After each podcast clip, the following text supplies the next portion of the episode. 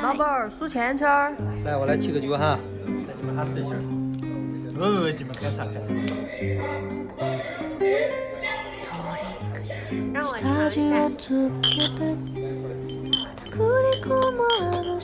大家好，欢迎来到今天的九言九语，我是主播七七，我是叨叨。嗯，今天这一期呢，我们又请到了叨叨的家属大叔。对对，老朋友了，就不用再介绍了吧？大家好。对，为什么请到大叔呢？因为我们这一期会聊中年危机这个话题，我觉得大叔应该会有一些想要发言的地方。对，因为嗯，我觉得显然随着年纪的增长，嗯，感受到的烦恼也好，一些。限制也好，显然会增多，而且确实，而且我确实我也觉得平时会感觉到大叔的烦恼和他所感受到的危机跟我是有一些差别的。对，毕竟我已经我已经年过四十，算是正宗的中年人。嗯。但是根据那个国家什么什么的那个，你还是青年人。如果按照那，就是你要申请什么什么国家青年什么。什么优秀青年，什么千人计划还是什么的，就是四十五岁以下的人都是青年人。但是这个就有很多的争论啊，比如说，因为有很多的一些什么呃评奖什么的，它其实是拦到三十五周岁，然后还有一个款就是四十周岁，还有四十五周岁。所以呃，其实中年这个概念也不是说一定有一个特别具体的年龄，但是我觉得年过四十了。再怎么样也也可以讲中年了吧？那你觉得年过四十的光棍儿也是中年人吗？应该是啊。所以你就是觉得四十了就是到中年了？我觉得可以作为一个比较啊明确的或者比较那个怎么讲，嗯，这样的一个一个一个一个年龄段吧。我觉得就是超过四十，你你讲他是中年人，应该不会有什么错误的啊，除非有杠精非得说我就是青年人。那现在年过三十。就会被就已经开始自嘲吧，可能有的有一部分是，就是自己中年人。对，呃，五四青年节我们公司有不是会放半天假嘛？然后它的一个限制是二十八周岁以下的人。这么年？那这个这个我知道是什么标准？这是什么标准？这个呢，就是是这样的，就是有一个呃共产主义青年团，你们都知道吧？你们应该都做共共青团员没听？说过。然后 你知道共青团的退团的年龄是哪一年吗？就是二十八周岁。哦。二十八周岁就要光荣退团了，除了团干部之外，其他都要退团了。所以我觉得应该是按照这个来算的。那如果退了团又没入党，我们现在就属于群众，对吧？对对对，就是群众。啊，也不一定。如果你社会成就特别高，你就是无党派人士。好吧，那我们应该算不上。对，我我们就是群众。嗯嗯，对，所以这个年龄其实青年、中年，嗯，它更多的是一种状态吧，也不完全是一个。对，我觉得我们可能会谈到这些。我们先，因为本来是七七有一天跟我聊起这个，他说中年危机。所以，要不你先说说怎么会突然想到“中年危机”这个词？我其实一直觉得，我我因为还没有到三十岁嘛，虽然马上就要到了，但是还没有到，所以我从来没有把自己跟中年有任何的关联。直到我最近参加过很多的饭局，然后大家刚开始可能会聊一聊工作，但是越到后面都会开始聊到，呃，生了什么病啊，然后得了什么心理疾病啊。然后就是谁谁谁又离婚了，就是不管是参加哪一圈人的饭局，最终都会聊到这三个话题，就是身体的疾病、心理的疾病，还有婚恋状态出了什么问题。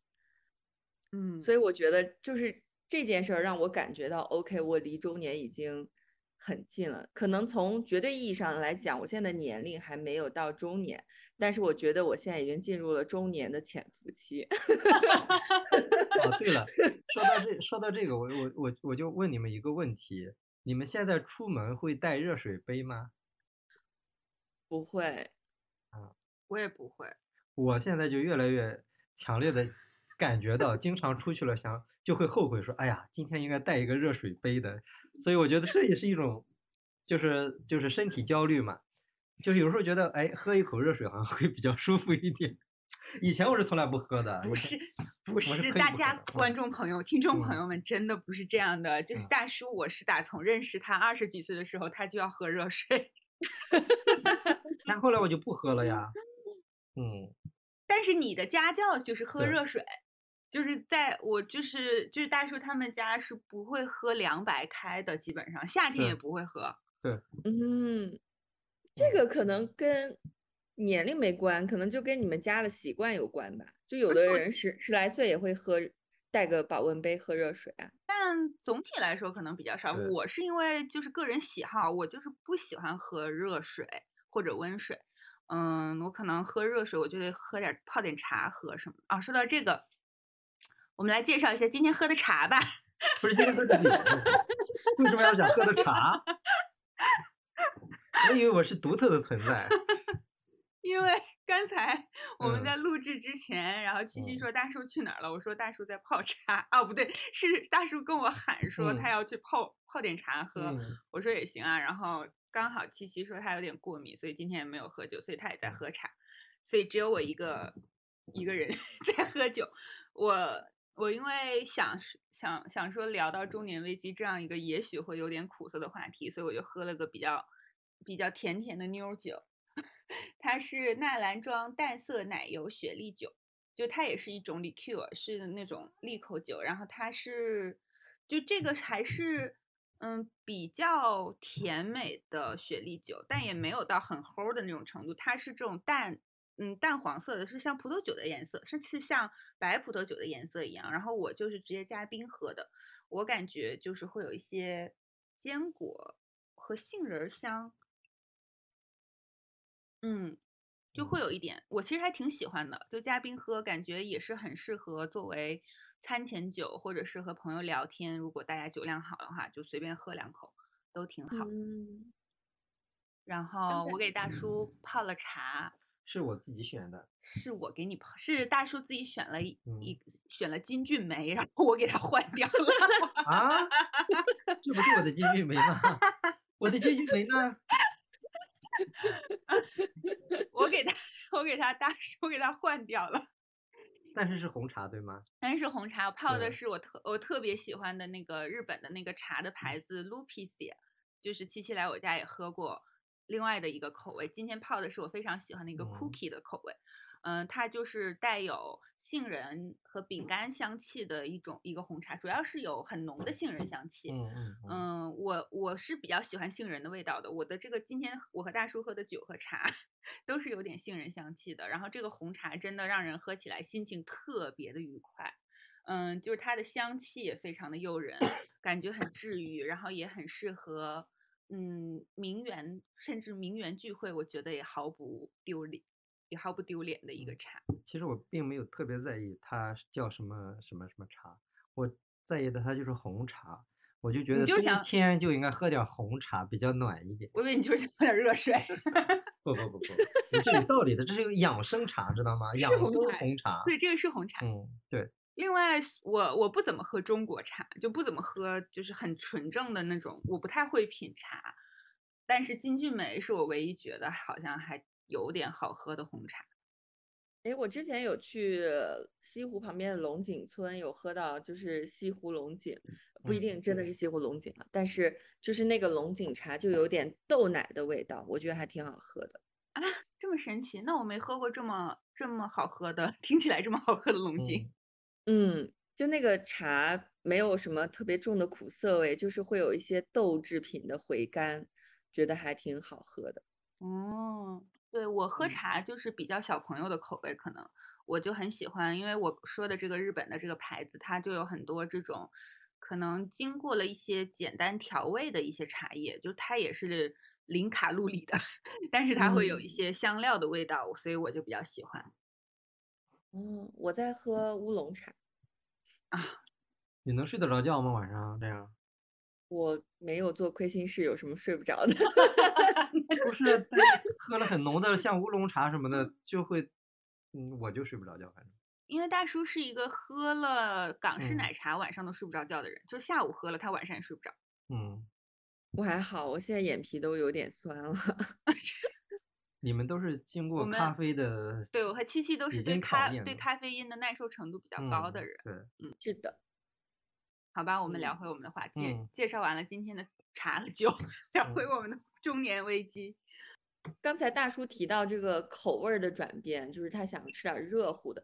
我觉得确实好像年龄偏大一点的人，就是会想吃比较软烂，然后热乎的，就那种不需要特别用嚼的食物。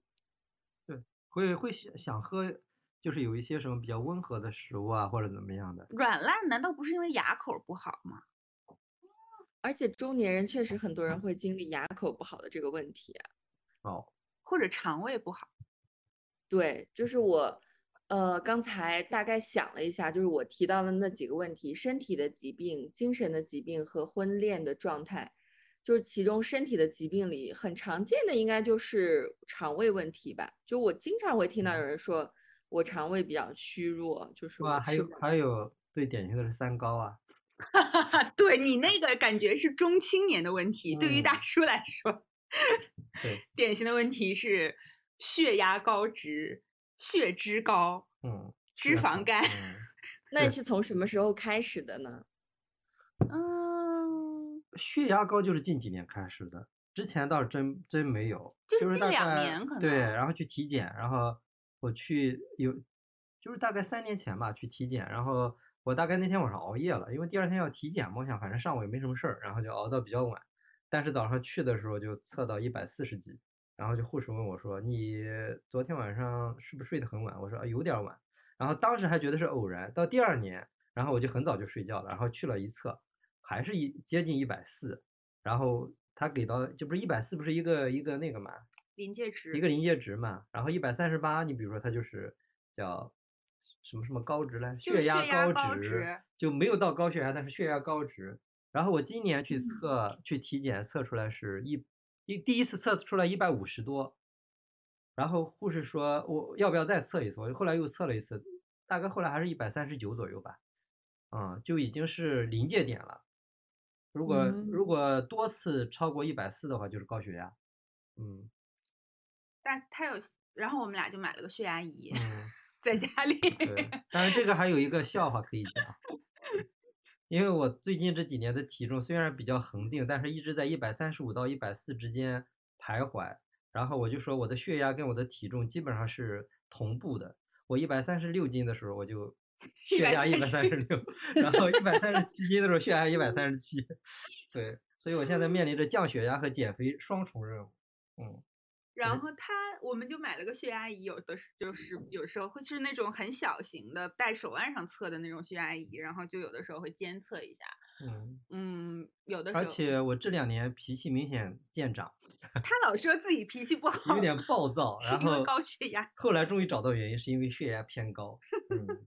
一定是说了高血压，我我想到一个有意思的事儿，就是我之前有给我爸买一个，也是一个手环，就是它也是一直在监控你的心跳和血压，但是它也有高血压嘛，所以 他有的时候，比如说走路走快了一点或什么的，血压一飙上来，然后那个手环就会发出巨大的报警声，然后 就会把他吓一大跳。后来他就说什么破玩意儿，然后就给我扔了。这个医院的各种器械都是这样的，一旦你这个值超过什么东西或者怎么样，它就呜吱吱叫，然后嗯。但我理解，因为像我爸也一直是高血压，就很多年了，他就就是常年吃降压药，好像也不会有太大的波动。但是我也没给他买手环。都有吃降压药吗？大叔没有吃。没有没有，我没有。哦，那你的那你的血脂和脂肪肝又是什么时候呢？脂肪肝呢是都好多年了吧？也也也是 五年左右吧。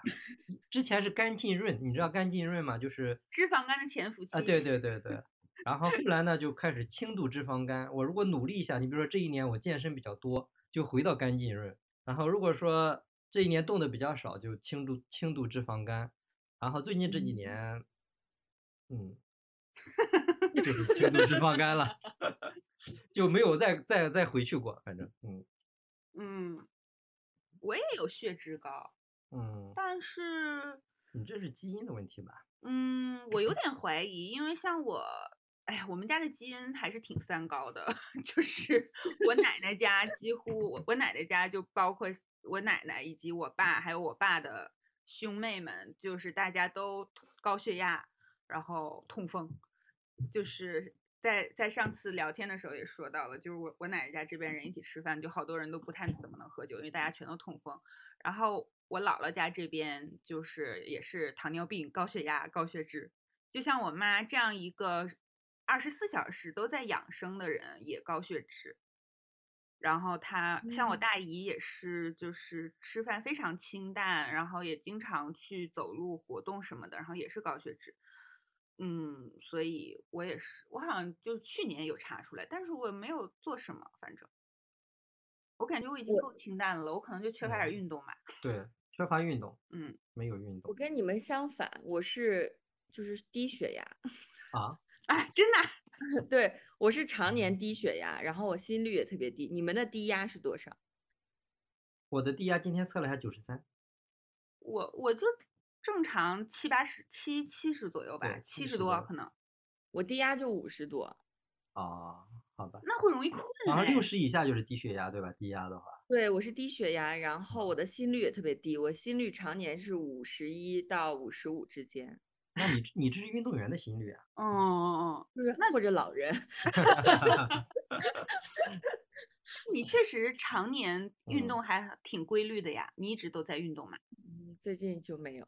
呃，我觉得可能我性格比较慢，然后说话也比较慢，就对什么东西都不太有情绪起伏，可能就是因为我血压低，然后心率也很低。嗯，有必然的联系吗？但是听起来很有道理啊。对啊，你想那种特别性子特别急躁的人，一般都会有高血压的问题，或者是中医说的肝火旺的问题。对对对，我们家就是我爸就高血压，我妈就肝火旺。对，他们他们两位你说像毛血旺一样。不不不，他们俩就是雷公和电母，你这样想就行了，反正嗖一下就来火了。对对，嗯。所以其实我一直觉得，我我一直觉得大叔他说他焦虑是因为高血压，或者脾气不好是因为高血压，当然也可能有一点这样的关系，因为他有的时候不仅是心情不好，而且会感觉头有点发胀，这就是很典型的可能有一点高血压或者是血压高脂的表现。但我觉得另一部分就是和慢慢嗯步入准中年，然后你的工作变得越来越繁重了也有关系啊，肯定的，因为你开始由一个单纯的员就是一个。叫什么职员，就变成了一个管理层的中层的管理岗位，你就多了很多职责，其实就是多了很多烦恼。我觉得，嗯，你就说到高血压，我又想到一个好玩的事儿，就是因为血压高的人他不能有太大的情绪起伏嘛。嗯，然后我记得当年就是我当时还在上海工作的时候，我跟我爸讲说，我爸是也有高血压，而且是比较严重的那种，就需要每天都吃药的。呃，那天我就跟他讲说，我打算之后回西安工作了，然后他就说，等一会儿，让我躺一会儿，躺一会儿，平复一下激动的心情吗？对，然后他就在床上躺了一个多小时，然后才过来说，那我还挺高兴的。没有能躺一个多小时，我觉得他血压还是不够高。就他是吃了一颗降压药，然后去躺了一个多小时，然后回来才好一些。那那还是挺挺脆弱的这个血管。对对对对，就是不能过度过度开心、过度悲伤这样子。我跟你讲，以后你要跟你爸讲什么消息，都会先先把药递给他，说：“爸，你先吃一颗药，我再告诉你要发生什么事情。”对，就高血压好像确实会。这方面有问题，但是我我还是觉得高血压、高血脂只要通过减肥和吃药就可以控制。不过我前几天听说的就是我同事得的那个糖尿病，我觉得就是属于一种不治之症了。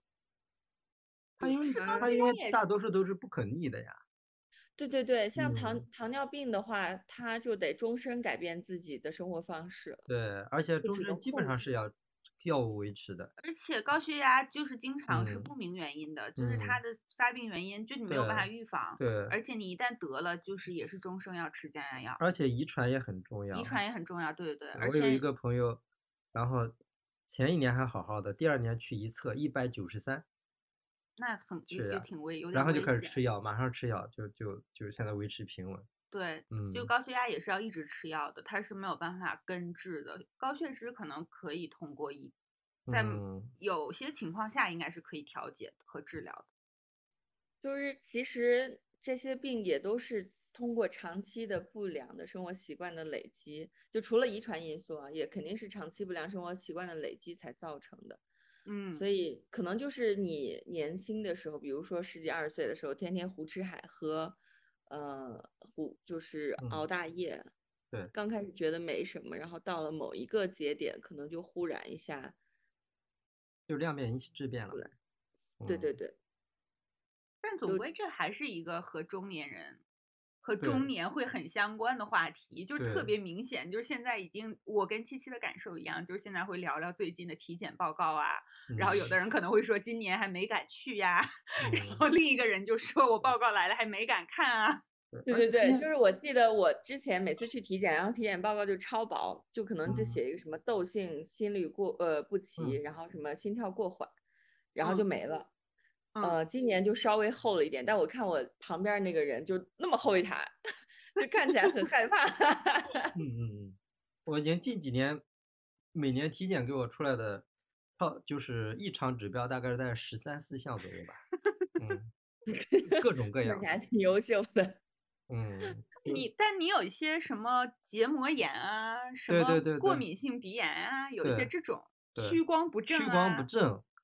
然后还有什么什么什么甲状腺结节之类的，这这之类的迷很迷的一些情况。是的，是的。嗯，这些好像目前看应该问题都不大。嗯，对。但不管怎么说，就是体检报告变厚，感觉确实是一个，就是哪怕你知道它不是什么问题，但总觉得好像有点压力。对对对对对。哦，我我突然想起来前两天看的那篇文章。就说到中年危机，就是说这个肥胖这个问题嘛。然后你知道吗？就是丁香医生说了，写了一篇文章说，肥就是我们我们不经常说中年人的肥胖是因为人到了这个中年的时候，这个什么代谢代新陈代谢能能力下降了，然后导致肥胖嘛。就是，但其实并不是这样的。就是他那个有一个科学的研究表明，就是中年人的那个代谢能力跟青少年其实是差不多的，所以这个肥胖并不是因为你单纯的身体机能的问题导致的，它就是因为中年人，你比如说你的工作压力比较大，呃，你运动特别少，因为青少年他就是很有，就是很很很想运动，也很有那个时间和精力运动，而中年人主要是运动的太少，而不是说好像我我就归结于我的代谢能力差，所以我才会在中年的时候容易发胖，嗯，所以。而且我是觉得有可能是性激素水平的下降也会有很大程度的影响。就是我觉得在二十出头的时候，你就是有很旺盛的求偶的欲望，然后 就这种这种激素也可以这么说，可能会很大。对，但我跟你说，这个其实也也也也不完全是这样。这个呢，你比如说一个就是，其实你就是说，你比如说可能你没有那么想要黑修啊，或者怎么样。更多的是因为你精神的压力比较大，因为你要烦心的事特别多，你就没有多那么多留存那么多精力去考虑这个事儿，甚至产生这样的需求，特别明显。对啊，因为其实，呃，你说的稍微那个一点，不是有一个特别土的一句话，说什么说女人三十如狼，四十如虎嘛？按理讲，其实应该是 需求很旺盛的阶段，但是你更多的作为一个社会性动物来讲，你可能就是由由于各种社会的压力，导致你没有精力和呃提不起兴致来。你比如说像我，就是一放假的时候，这个需求就比较旺盛，然后一开始上班了，这个需求明显就频次下降很多。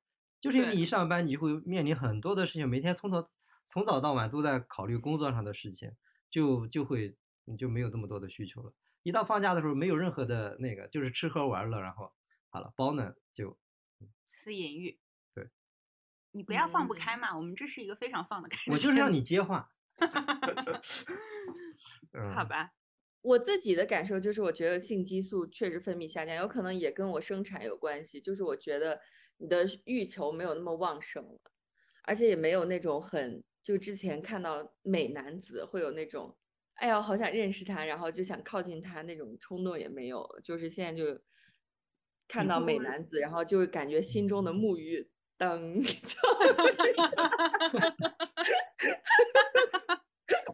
你会不会是因为那个，就是你现在就因为生完小孩之后还没有身体的激素还没有完全调整成正常水平，会不会有这方面？也有可能吧，我觉得也也是有可能的。但是我因为因为腐女很多腐女都是在三十五岁以后反倒就会更腐一点或者更那个一点。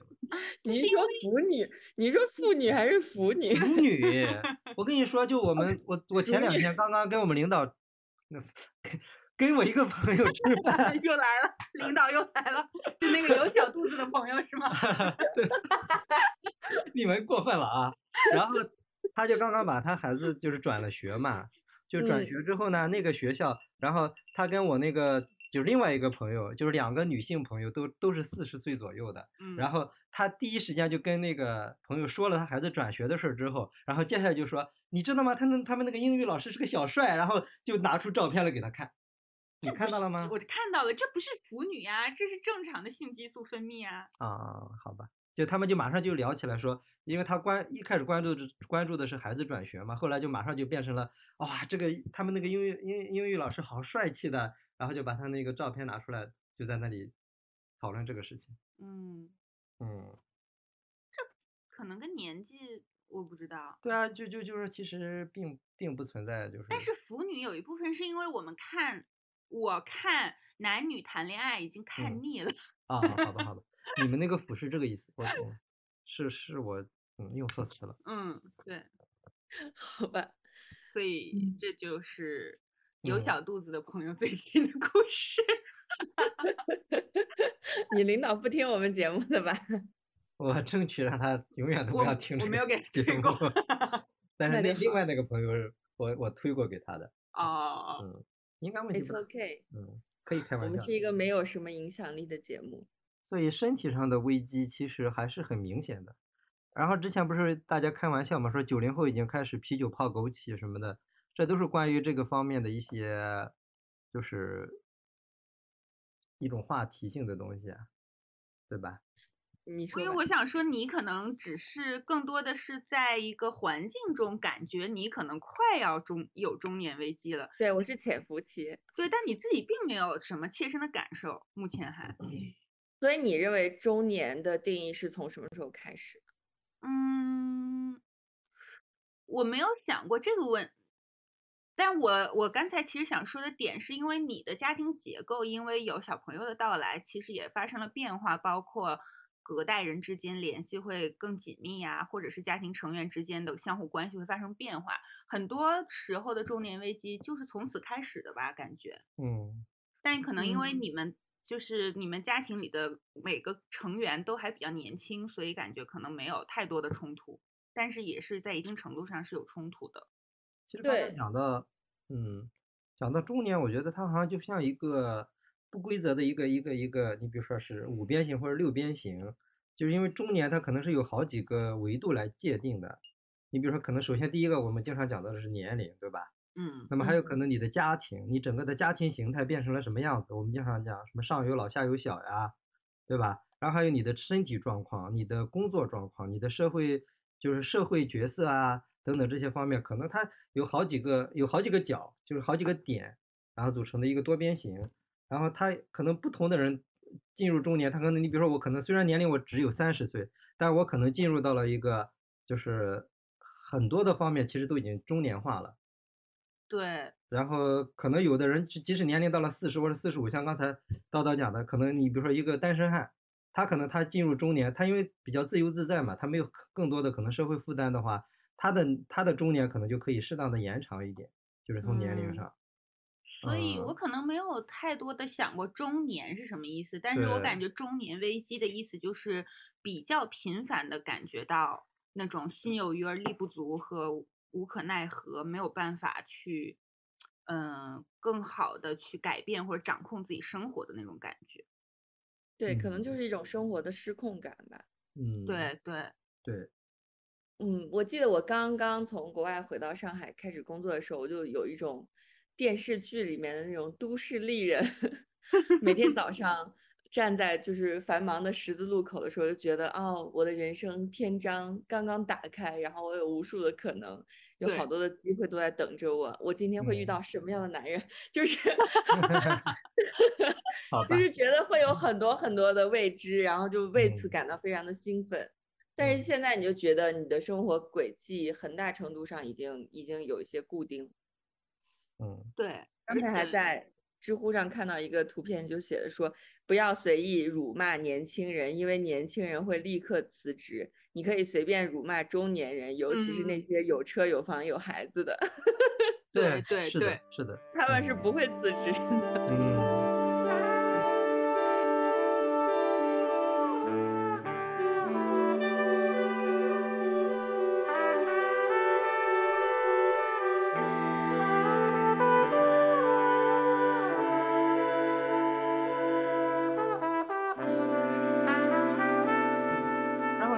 说什么人什么时候才会感觉自己步入中年？比如说像我，当我开始脱发的时候，我觉得我步入中年了。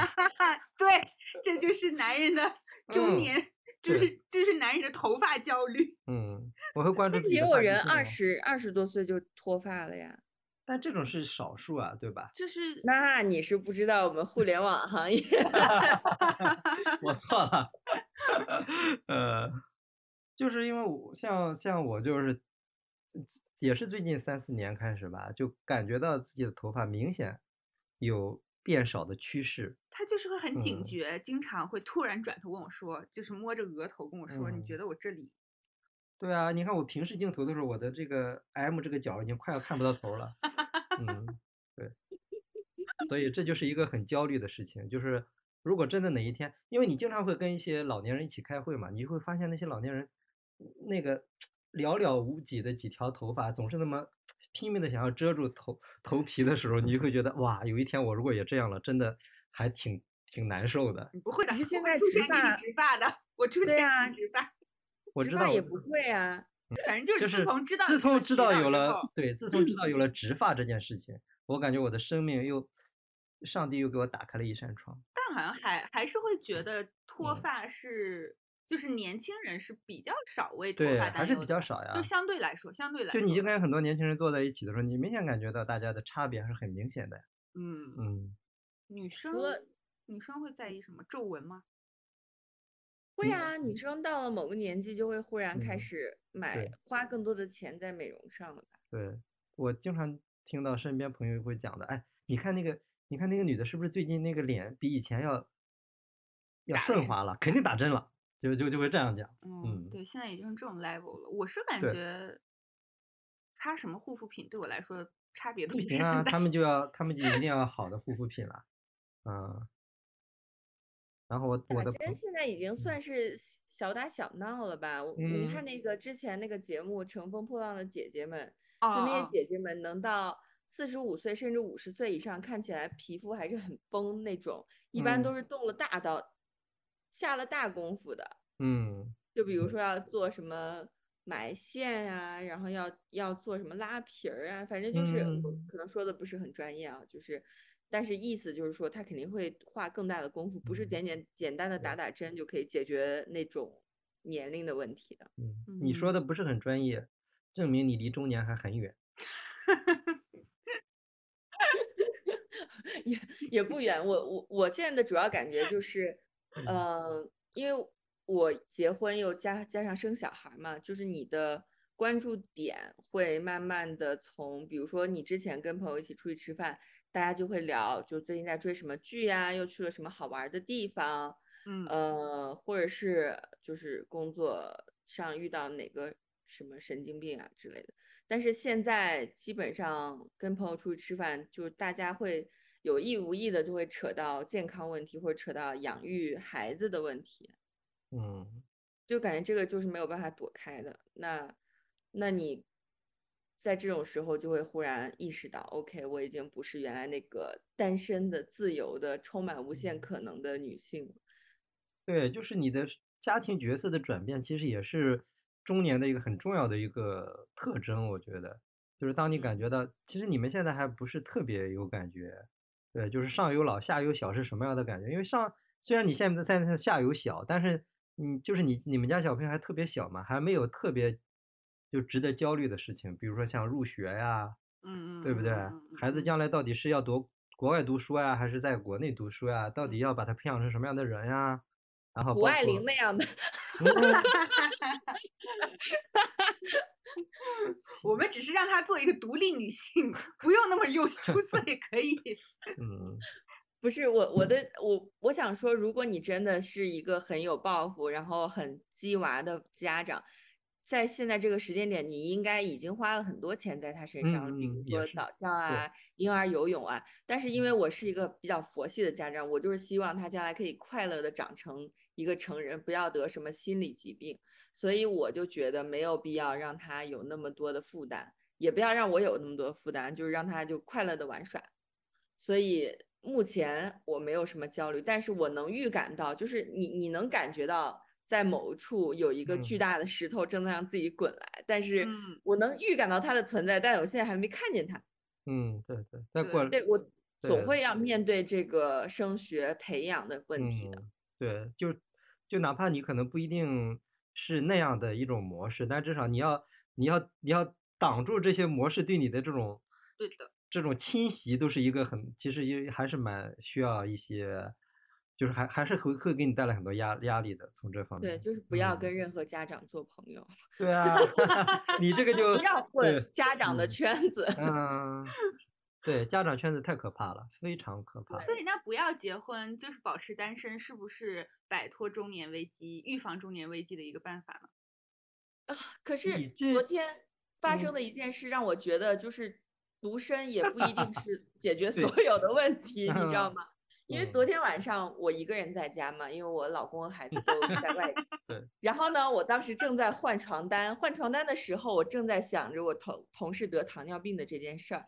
然后我就一个不注意，可能抬床垫的时候发力的方向不对，然后我就闪到了腰。当时我就感觉 完了，嗯，但是我又不知道该怎么去处理，然后我就用蹲着的半蹲的那个姿势平移，找到了我的手机，然后就又平移回床边，然后哐当一下就躺在床上动不了了。然后我就感觉我如果不动的话还好，一旦有任何的移动，就会觉到一觉得后背很疼。我就立马给我老公打电话，但是他人在外地，然后他就说：“你去找一块冰敷一下。”我说：“那我不是还得找到冰，我还得先去厨房拿到冰，然后再敷到自己身上吗？”就是如果我是一个单身女性，这种事情发生在我的身上，比如说我现在已经不是一个年轻的妹子了，我已经 let's say 三十八岁了，那很有可能我会某一天闪到腰。或者是遇到一些其他的紧急状况，那这个时候我如果自己我自己住着，当然平时很爽，但遇到这种事儿的时候，我肯定还是觉得啊，要是有个人能帮帮我就好了。就这种事儿，危机是是独独住的危机，是单身的危机，不是也不是危机吧？它是单身的烦恼和必然会带来的一些麻烦，但和中年危机是不一样的吧？我觉得。嗯，但是你刚刚到了中年就更容易闪的腰呀。对，你刚刚你刚刚说，如果单身的话，可能就没有这些危机了。我想说的点就是，单身的话还是会遇到危机，只是别的危机。对，嗯，那倒是，那倒是。对，还有就是你不可能永远无病无灾的活到你死。对。所以，就这种时刻，对。而且单身其实他要承担的其他的，就是相当于是一种机会成本嘛，就是你。你可能失去的可能也有很多东西，或者你不能得到的有很多东西啊，对吧？你人其实首首先，你单身是你就是不需要情感或者不需要这种这种方面的支支持吗？就是那我单身我就是自己挺好。我就提一个假设嘛，就是单身可以避免在关系和家庭层面的一些一地鸡毛的。你首先你首先要抵挡住你的七大姑八大姨和你爸妈对你。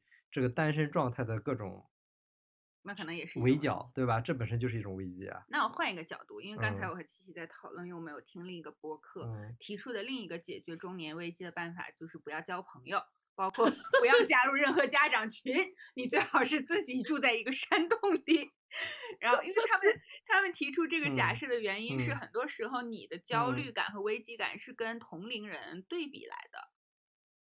就比如说你的、你的、你的、你的研究生同学，可能现在已经年入百万了，怎么怎么着的，然后你可能就是会是在一些跟周围人和同事啊，和同龄人和包括以前的老同学的对比中产生的。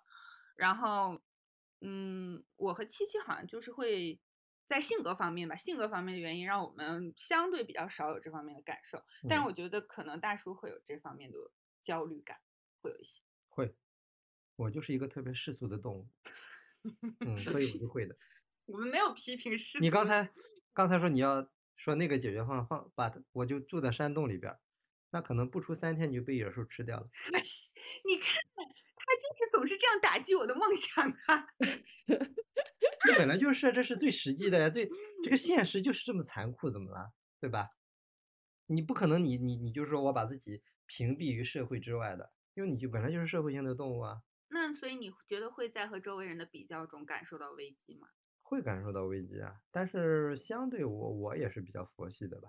嗯，我只是可能有时候就会羡慕一下，说哇，他已经年入百万了，对吧？然后可能想说自己也得好好努力一下呀，怎么怎么样？但是，然后我就捧着 iPad 说，大叔，我又给你下了一个新的消消乐的游戏。对我就会在消消乐当中寻找成功。我挣钱挣不过你，我消消乐玩的比你好。对，我就想说，这段这个时间段他应该在努力的工作吧，肯定很辛苦吧。而我已经捧着游戏机在这玩游戏了，我比他好。果然阿 Q 精神才是感 感觉，如果听我们听节目的人已经可以脑补出来，我们三个人好像在一边玩消消乐，一边敲木鱼，然后一边喝酒。哦，我又忽然想起来，就是作为单身女性的话，嗯，就之前上海不是有出那些社会新闻嘛，嗯，被什么陌生男子尾随，然后碎尸抛尸在什么湖里，就这样的社会新闻。我那天就是在上海出差的时候，跟另外一个女生一起在吃螺蛳粉，然后隔壁桌的女生叫螺蛳粉是吗？就隔壁的。两个女生就也在讨论这个新闻，当时他们就说：“哎呀，那我们自己住该怎么办呀？”然后另外女生说：“那你要不要搬到更贵一点的区域，就是那种安保系统比较好的，你不要再住那种老破小了，因为这种地方连监控都没有啊。”然后那个女生说：“可是如果搬那边的话，我的呃生活费就更低了，然后那我就没有办法，就是生活品质又会更多的下降。”然后两个人就感觉，嗯，聊天聊聊到了一个死循环里面，就觉得独身女性。如果你长期独居的话，总归在大城市里还是会有一些担忧和焦虑的，就关于自己人身安全这方面。这就是危机啊，这就所谓的危机，其实就是你没有很一个完美的解决方案，对吧？你碰到这个事情，你没有完美的解决方案，就是顾此失彼，永远都是。对，它就是一个滚滚洪流，不管你是单身、已婚还是已育，所有人都要面对的问题。是的。就大家面对的问题不一样，可能已育的话，你问题更多一些，但是就是不是说你单身你就没有问题。对对对对，单身有很多问题啊，就是啊，我们不要攻击单身的人，我们点到为止。我觉得单身挺好的。嗯，就是嗯，除了这种身体上的，嗯，我身体上疾病我还没讲完，就是。嗯，我感觉作为我们互联网行业的人，就你，因为你长期要伏案工作，你久坐，就是一般到了某个年龄，你的腰椎和颈椎都不太好。然后我之前就，呃，送走过几，不是送走，就是跟 有几个同事离职，就是因为腰椎出了大问题，比如说要做很大的手术，然后就没有办法再从事这个行业了。哦，对对，会的，那个。可以想象，噼里啪啦，噼里啪啦站不是春节不是猝死了一个员工吗？是因为腰椎不好吗？不是，就是互联网行业就过劳嘛，应该是互联网行业嘛，他加班春节加班猝死了嘛。会的，会的。嗯，我其实当年在实习的时候也差点就加入，就是做这种互联网的编辑，就是做内容方面的编辑，因为我还挺喜欢做这个的，而且也可以有能有有有。技能做这方面的工作，我就是已经在实习阶段就感受到了我的颈椎做不了这份工作，因为可能熬一两个夜，就那个时候还很年轻，就二十岁，二十岁，我二十岁就已经颈椎病到头晕呕吐，然后我就觉得我就果断嗯，转行了，就并没有去做这个。本来应该挺赚钱。我现在就 是我的应对方针，为了就保护自己的颈椎和腰椎，首先我现在会做瑜伽球上班。啊，就不会坐硬的椅子，因为你做瑜伽球它不太稳嘛，你就是会腰腹会多发一些力，就会保护你的腰椎。其次就是我会用一个很小的马克杯喝水，所以你就总是很渴，然后你就要老要站起来去接水。那你经常接水，你就要老撒尿，所以就是你就在一个喝水撒尿、喝水撒尿的循环中，嗯，度过了你的工作日。所以就是我觉得。这就是传说中的摸鱼吗？那倒也不是，那倒也不是，这是这是人的必要生理需求嘛，对吧？保持可持续的健康，为公司多做贡献。对我这样才能多为公司打工呀，不然我的职业生涯会很短，就没有为资本家提供更多的剩余价值了。没有关系，市场上还有很多年轻人。这样的，嗯，太伤感了。是的，你说 的，比如说三十五岁的危机，其实也是一种中年危机吧？我觉得职场发展的危机。对啊，对，对我，我们公司就是放眼望去，基本上都是毕业生，就刚刚从校园里出来的，眼睛还放着光芒的年轻人。我觉得大叔的有有一两个就是做这种。他们是算是做快消行，嗯，快消品行业的，比如说市场营销、策划等等这种的感觉，他们也会有一些危机感。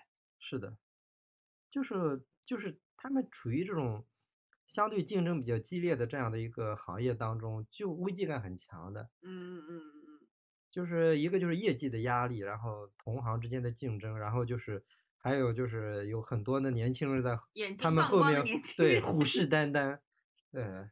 他们很卷的。之前我我一个同学，他刚开始在一个大概是也是一个外企，然后做营做做做这种类似销售和市场推广嘛。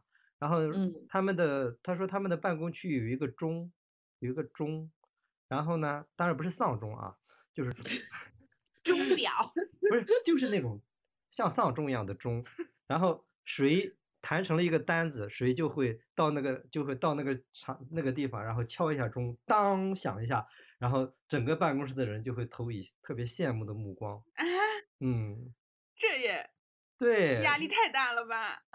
对，就好像你你比如说我已经两个礼拜没有去敲钟了，就会觉得可能我的职业生涯轮到公司给我送钟了。对，嗯，你你两个星期不来敲钟。公司就为你冥想丧钟，压力也太大了吧？对。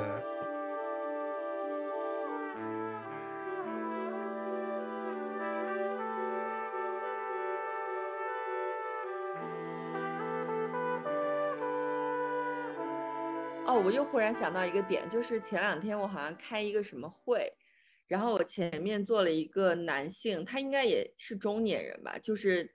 剃了那种很短的寸头，嗯，我就看他的后脑勺，我就忽然觉得，哦，这个后脑勺跟就是小年轻人的后脑勺好不一样啊！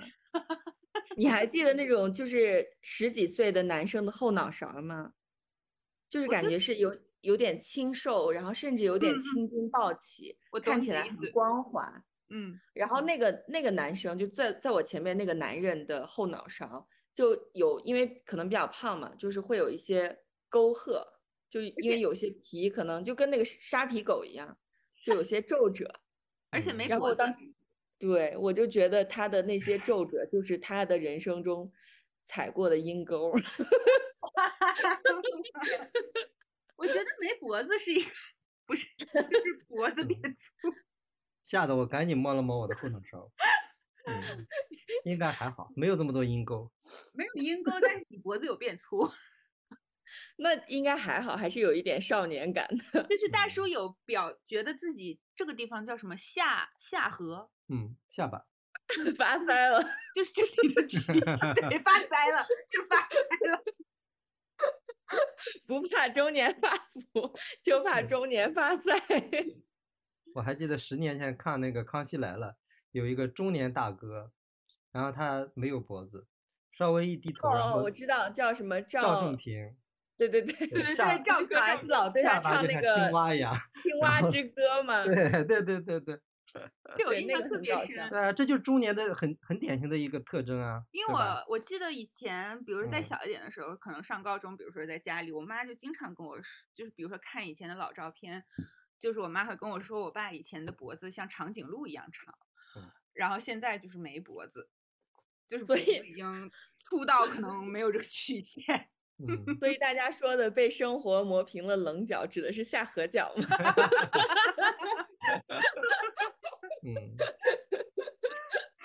你们下回可以去观察一下那种中年稍微有点发福的人的后脑勺，就是真的能看到很多的皱褶。皱褶，我是有印象的。你这样一说，感觉能回想起来。嗯嗯，所以我剪头发的时候，一定不要让他们把我的后脑勺剃得太光，是吧？我给你买一点高领的衣服，那得多高的领？你是说像吸血鬼一样的那个领吗？嗯，领子前面开两个孔，还可以看见路，对吧？嗯，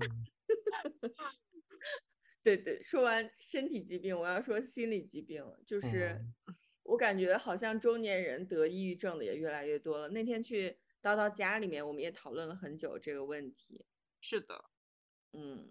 就是因为过年期间，我们家有，呃，一个亲戚，就长辈吧，也就是将近六十岁的样子，忽然就上吊自杀了。哦，嗯，然后那那已经很严重了。我们另外一个朋友的爸爸也是去年的时候，也是在将近六十岁的年纪，也是忽然自杀了。就感觉，呃，其实上一代人并不是没有心理疾病，只是他们。压抑了很久，一直都不表达出来。包括叨叨也有一个亲戚也，是对对对，长期的这种心理疾病。对，就感觉我们现在是就是比较具备这方面的知识储备，而且相对来说，在我们已经经常接触互联网的时代，这个知识的，就是你能听到在在在在介绍或者在讨论抑郁症啊、焦虑症等等。嗯，各种心理问题的一些言论会越来越多。可是，其实真的像我们家里的长辈，有的时候他完全不知道自己是生病了。然后其他亲戚在一起，就是只是会觉得这个人可能性格不太好啊，或者是他特别唠叨啊，或者是他总是钻牛角尖儿什么之类的，但并不会往他有心理疾病，他可能需要嗯看医生、吃药治疗这方面去考虑。同样的，我觉得我我因为。就是在关注这方面的信息比较多，我也会感觉青少年的心理疾病的发病率，就是也感觉在，就是那个曝光程度在变高。是的，就是我舅舅是老师嘛，他就说现在跟学生讲话就完全不能像以前一样。嗯，就以前你甚至可以，比如说有个学生太调皮，你甚至可以踢他一脚，或者罚站他。但是现在你完全不能这样做，因为学生的心理都非常的脆弱，有可能他就因为你一句话就跳楼了。嗯，对对对对对，对。我也不知。道为什么，我们就我们就是服务行业，就是作为老师，对对，大叔不是还被我投诉有被 学生投诉，对，就因为。学生讲话太严厉吗？可能吧。其实是发的微信用的文字，我觉得我已经极尽克制了，但是嗯，可能他看起来那些冰冷的文字后面是我一张丑恶的嘴脸。然后他就投诉我了。对，其实我已经非常真诚了，我为我在他的身上花的精力远比就是远超平均数，而且是很真诚的在帮他。嗯，但是呢，由于是微信发文字，然后他就把我投诉了。但是后来了解下来，他好像心理是有问题，就是对 我的要求达到了他的心理极限，然后他就把我投诉了，想说一了百了吧，鱼死网破吧，然后。就是一个要挟，你你你明白吗？就是说他因为他向上投诉了之后，就意思就是说，如果你不让我好过，我也不让你好过那种意思。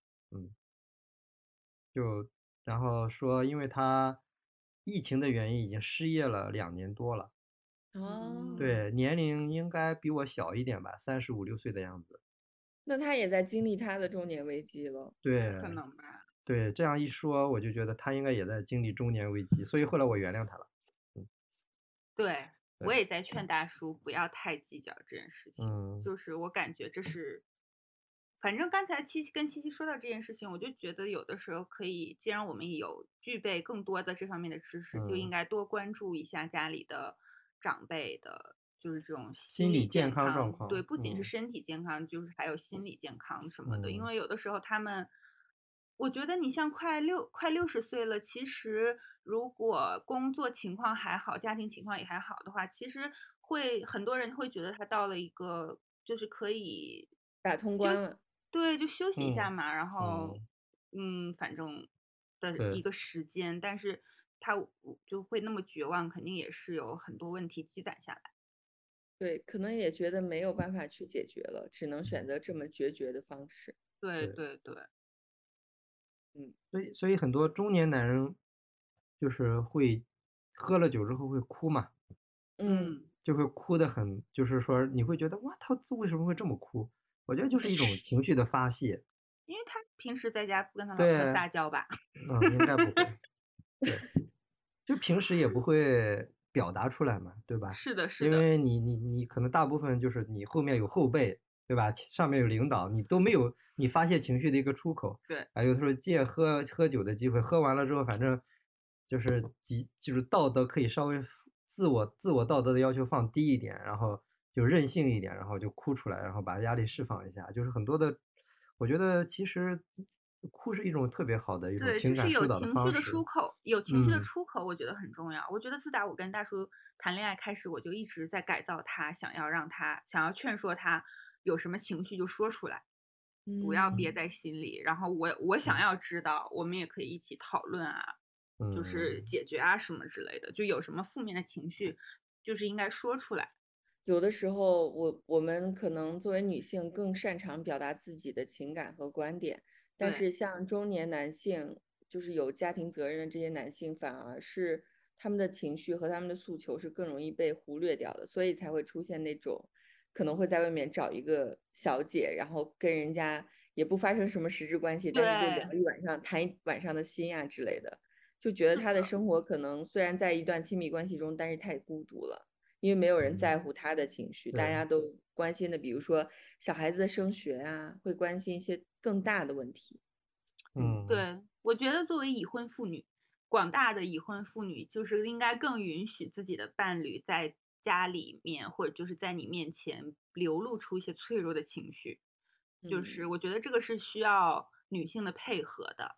因为如果他流露出，如果如果男性在在你面前流露出一两次可能自己的脆弱，或者是嗯，就是可能撒个娇说我手划破了，但是却被你嘲笑或者是冷落的话，那他就会把这个当成是一种嗯，他的这种情绪在家里是不被欢迎的，他不能说出来的。所以我觉得，嗯，不管是在恋爱还是，反正就是在亲密关系中，我觉得就是要允许双方都互相倾诉情情绪是很重要的。嗯，想象你们家的猫对你翻肚皮，然后你把它暴打了一顿，对，那种感受。我们家的猫就是是会反过来啊，嗯，就是闰土就是会你把它暴打一顿，然后它来给你翻肚皮。嗯，对，我们也需要让中年男性这种身上担子很重的男人，在家里也可以表露自己的情绪，对，这样才不会在某一个节点忽然崩溃掉。我觉得就是经常把这个东西说出来，也确实可以缓解很多。比如说，有时候我看一些新闻，比如说像丰县最近的这些新闻，我逢人就讲啊，我每次看他我都快抑郁了。但是当然，of course，我目前的状态是没有抑郁，但是我觉得我经常会说，哦，我都快抑郁了，就 是反而我会觉得舒服很多。对，就就释放出来嘛。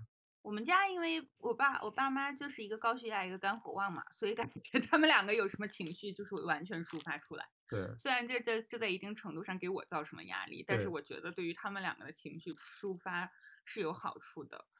他们就是对，有什么事情一定要开诚布公的讲出来。而且长期不会向对方袒露情绪，就会引发更大的中年危机，就是婚姻的危机。对，就引到了我们下一个话题，就是中哦，年转折的真是太 厉害了，我这个转折真的是太机智了。嗯，本来很本来很很机智，你这么一提，忽然就显得很生硬了。对，这么自我标榜好吗？嗯，也是最近跟同事一起吃饭，然后就看起来很积极阳光哦的一个人，忽然就说到了自己可能正在进行婚姻就离婚的这个流程，就觉得还蛮惊讶的，因为总是觉得这件事儿还是父母那一代的事情，就是但是其实身边也逐渐的会有人开始嗯婚，可能因为我还不到三十岁，就觉得就虽然马上就到，但是还是觉得可能很多人还没结婚呢，就忽然已经有很多人在离婚了。我其实身边没有什么亲近的人，就比较熟悉的人离婚。我觉得大叔身边也没有啊，没有听你讲过，好像也是有的，只不过就是不是特别熟，但是多少会了解一点。嗯，就是就离婚的嘛。嗯嗯，然后还有就是接近离婚，然后后来可能勉强保住婚姻的这种，但是我觉得这种婚姻质量不会很高吧。嗯，就是但是说质量不高的婚姻，嗯，我现在会觉得其实是很常见的，就质量一般吧。对，这么这么说吧，就不是那么两个人都对此特别满意，然后就是有的时候说将就一下、凑合一下的这种感觉。嗯，反正我也有听我的一些朋友提起过，就是他们的婚姻是这样子的。尤其是现在，就是到了这个阶段，我感觉。每当别人跟我聊起他在婚姻或者感情中遇到的问题的时候，我没有办法像在十几岁或者二十出头一样给他一个很明确的答案。就比如说他跟我说：“啊，我男朋友出轨了。”呃，然后我就会很明确的告诉他：“那你就跟他分手啊。”但是现在可能就是有太多的利益纠葛，比如说。他们又有孩子，又有很多共同财产，然后比如说她婆婆还是给她介绍了某份工作，然后他们之间又有什么关系？然后这个时候她跟你说她老公出轨了，你就不能很明确的告诉她你应该跟他离婚，你你只能可能说一些不痛不痒的话。就是现在遇到的这种感情问题都具有更多的复杂性，更多的模棱两可吧。对对，其实就是这个危机，其实就是说。你在你比如说没到中年这个阶段，你比如说你可能还没有小孩儿，对吧？然后双方的 双方的家庭关系相互之间的纠缠还没有这么深入的时候，你还可以用离婚来解决。但你到了中年这个阶段的话，基本上小孩就已经七八岁啊、十几岁啊，甚至于可能，对吧？处于这个升高中、升大学的关键阶段。然后呢，双方的社社会关系啊、家庭关系就就已经纠缠到很难割裂了。然后如果出现感情危机，就是你就很难抉择，你就会很痛苦。嗯，可是我这我突然想起来，之前有听那个，就是哈佛一位研做中国社会研究的教授，嗯，突然之间脑子短路，想不起来名字了。我可以把它 PO 在 Note 上面。然后他在前两年的一次演讲中，就是因为他一直在研究中国社会的变迁，然后他前两年有讲到，嗯，就是很多八零九零后，就是他可能做了一个小规模的这种。质性的研究吧，然后很多八零后、九零后的离婚官司都是父母出面去打的，就年轻人自己都不会去出面，就直接是父母出面去打官司，然后来争夺孩子的抚养权等等这样子的。可能他他的那个 point 是在想说，现在很多八零九零后的婚姻之中，双方父母的参与程度如此之高，甚至已经到了离婚官司由父母代劳的程度。你父母。父母是律师吗？就可能当就可能年轻人自己没有出庭，我我我我也不是很，是不是也也说明就是有很多的就八零九零后他们就就就我们经常说的就是可能结婚和离婚都很草率，就草率到其实他自己就想我就想甩甩开这个责任或者甩开这个关系，都懒得去计较这这这些什么什么特别社会物质啊或者什么经济方面的一些因素。但只好就是爸妈去接过这个盘来去去处理，就是觉得我我主要的感觉是到了这个阶段，遇到的情感问题都都极其复杂，不是以前的那么简单。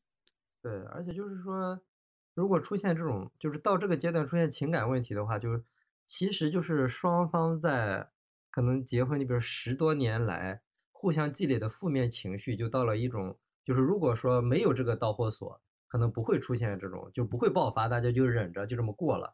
如果出现一定的导火索之后，可能就会一下子就像引爆一个炸药桶一样的，就把？所有的就是这十几年来我对你的所有的不满，所有的就是那些就是忍让，然后都要就是都要拿出来，然后大家来来来来来算算账啊，来怎么怎么样，然后就会导致可能就是离婚，嗯，就婚姻危机。哎，我忽然说到这个，我忽然想到前几天看的那个电影叫《爱情神话》，你们应该也看了对吧？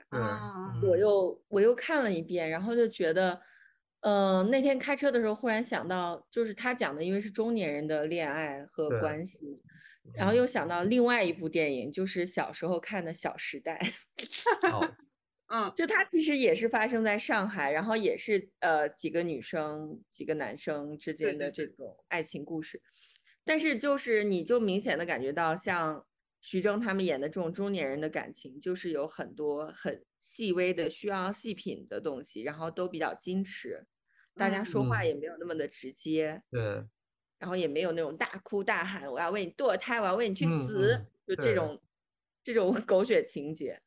但是你就觉得《小时代》里面的那种，就动不动就大哭大笑，也确实是属于年轻人的那种爽快吧，就很直接。对对对对对对。对。而且中年人的洒脱是另外一种洒脱，我觉得，就是怎么样呢？就是可能掺杂了很多，就是无奈呀、自嘲呀，然后包括一些想得开啊，或者怎么样。就是这里边最经典的一场戏，不就是他本来跟他跟那个谁约了在家里见面，结果。来，先来了一个 Gloria，是不是？啊，对对对。然后又来了一个前妻，然后包括他的那那个那个死党又来凑热闹，然后就其实本来应该是一个冲突极度需要极度释放才能爆呃极度爆发才能释放出来的一个场景，结果大家居然就哈哈一笑，大家坐在一起吃饭聊天，就变成了一个一个一个一个好像就是很正常的社交场一样的。就按理讲，这个时候可能任何一个人由于醋意大发，就直接就就爆了，然后。可能这个桌子就被掀翻的感觉，但是但是大家最终都坐在桌子前面，我觉得这就是一种中年人对待生活的那种拿捏，另外一种洒脱，我觉得。就是但这个剧情展开，当时看的时候我还挺惊讶的。对啊，其实我也很惊讶，但是当时后来想想就会觉得，可能中年人真的是可以这样做下来的，就是并不是说好像我一定是那种就是非你，就是其实一开始就是我就我不是非你不可，对对吧？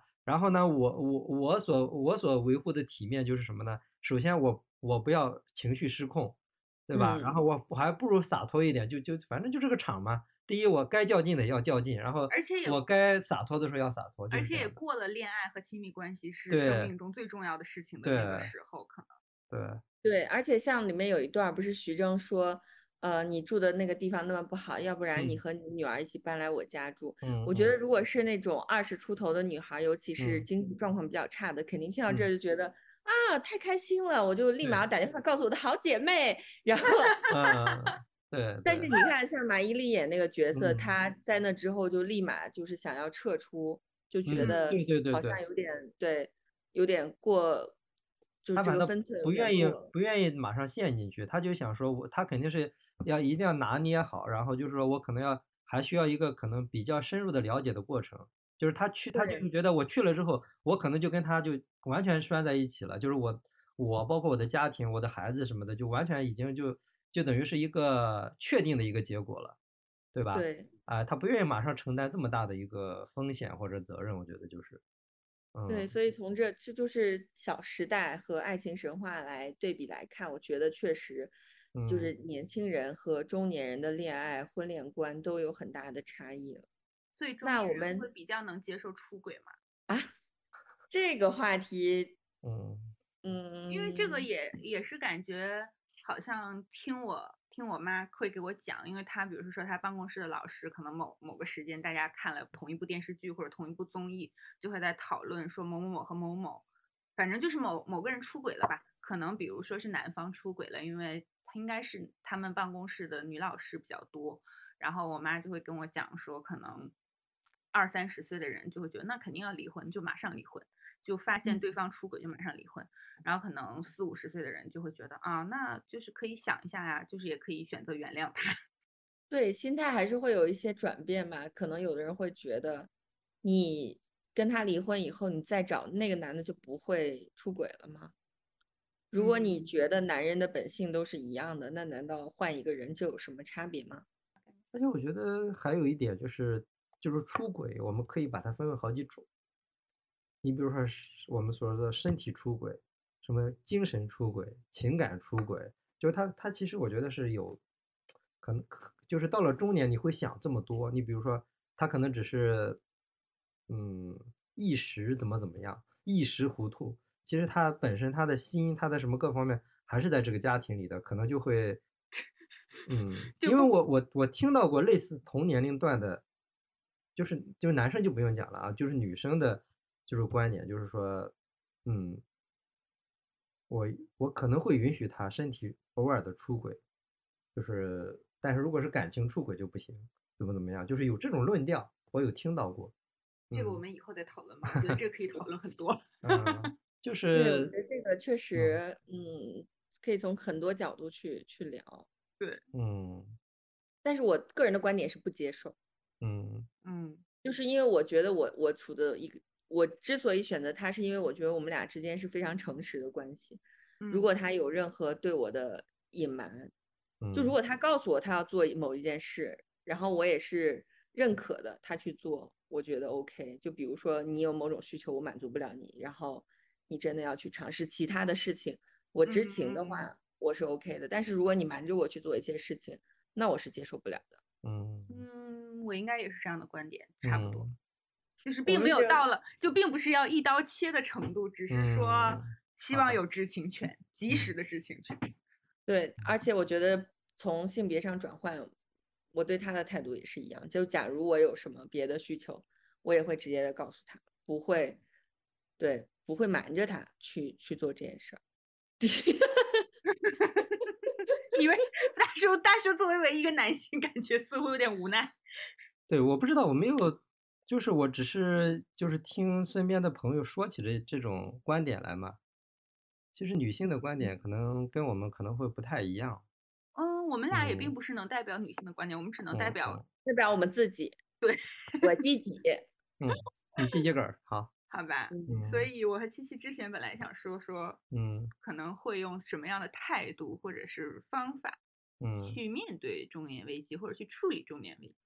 嗯，我我的观点是找到一个自己的心头好，不 心头好不管是、嗯。对，不管是织毛衣还是呃喜欢品 whisky，、嗯。还是打高尔夫，就总归有一件你热爱的事情，然后这件事情是你在做它的时候，可以把你完全从你的生活中拯救出来的。嗯嗯嗯，就是一种调节，对吗？就是可能对，你这头要个。对这头要面对很多的呃乱七八不是乱七八糟，就是各种各样的一些麻烦事情，就是处理起来也让你筋疲力尽。但是还有另外一个地方，就让你完全的放松，或者就是治愈你自己的心灵的这个地方，是这意思吧？对对，但我们也不是鼓励大家酗酒啊，就是、嗯 就是有一个你喜欢的爱好，并且这个爱好是呃天花板是比较高的，你就可以花很多的时间和精力去发展它的。嗯嗯写书法也可以啊，就是总归是要找到一个自己的爱好。对，我觉得这种爱好所说的就是有一种精神上的，你能得到一种精神上的慰藉吧，就不嗯只是在物质和现实生活层面去处理问题、去解决问题，而是你确实能有一些精神上的满足。我觉得这一点对我来说是特别重要的。嗯，就不管是看书，其实有的时候可能看书、看电影会获得，然后有的时嗯候也是从其他的兴趣爱好中获得。对。你觉得有什么？我觉得，我觉得其实还是要有一个对对对对自己来，对自己也好，对自己所处的这个社会关系来讲，对于社会现实，都要一个有一个比较清醒的认知。嗯就是你必然会经历某一些阶段，就是你碰到这些阶段的时候，你的心态其实是平稳的。你再，比如说可能再难或者再累，你都知道这这这本身就是一个过程，就是需要去面对和解决的，而不是嗯说我怎么这么不幸，偏偏就是我碰到了这么难的事情。嗯，其实就是家家都有难念的经，就是每个人其实都会碰到一些起起伏伏的这些事情，就是你在这些事情面前，心态是很重要的，就不是嗯说哎呀我碰到这个事情了我就怨天尤人，然后就会觉得就是就偏偏是我这么倒霉，嗯，好吧，其实我刚才也有嗯点想说，否则的话这个路肯定越走越窄。但我又怕由嗯我的嘴里说出来，好像显得很轻浮。就是，嗯就是因为在我现在感觉性脾脾气和性格不那么浮躁和急躁了之后，我就真的觉得生活嗯变得平顺了很多。嗯就是遇到问题，就是你可能是就是很烦的时候，嗯想一想，其实它可以分为五个步骤来处理的话，就是 感觉会好过一些。嗯，第一步是什么？打开冰箱门吗？先拿出一瓶酒。大叔刚刚那句话用圣经里的一句话概括，就是“日光之下并无新事”，就是你所经历的所有的苦难，其实都很多人都经历过，经历过，对吧？对，而且我还有一种精神胜利法，什么？就是我我会觉得我肯定不是最倒霉的那一个，肯定还有人比我还难、还苦、还累。哦哦哦，就是我我没有必要去过多的去抱怨这些事情，因为世界上比我难的人多了去了。嗯嗯，就是这，我觉得这是对于我来讲调整我心态特别重要的一个方式。就是我跌的再再惨，我都不会说就好像这个世界都把我抛弃了一样。就是有什么不高兴的事情讲出来，让你高兴高兴。哎，的心态。嗯嗯，也可以这么说吧。嗯，我们今天又录了很久，看来这个话题是我们是我们可以一直聊下去的。而且只要有大叔在，我们节目就完全不担心时长啊！有吗？嗯，大叔节目开始的时候还说：“嗯，我这个话题没什么可说的。”每次都打脸。是是没有展开讲，还有好多具体的例子都没讲出来的。对呀，所以好吧，我觉得哪怕我们下回聊月经，可能你只要你在，也能聊很长时间。行，我会跟你们聊聊大姨夫。好呀。好吧，那我们今天就先到这儿吧。对，好的。嗯，突然有一种想要每个人要给观众一句忠告的感觉。没有，我们已经 讲过忠告了。我们没有什么一句话金句，我们就是一个这么肤浅的节目。但是就是可能，如果有人听了，可能会有一些，哪怕就是不管是和大树一样的心态也好，就知道了有很多和你一样有中年危机的人，或者是可能把这些事情就看开了、想淡了，就不管怎么样都好。可能有的时候听到相似的话题，就也也是一种慰藉。嗯，然后广大男同胞也可以适当的借酒消愁，或者说喝醉了大哭一场也没什么。对，男人哭吧哭吧不是罪。对对，嗯，好吧，祝大家中年快乐。拜拜，拜拜，拜拜。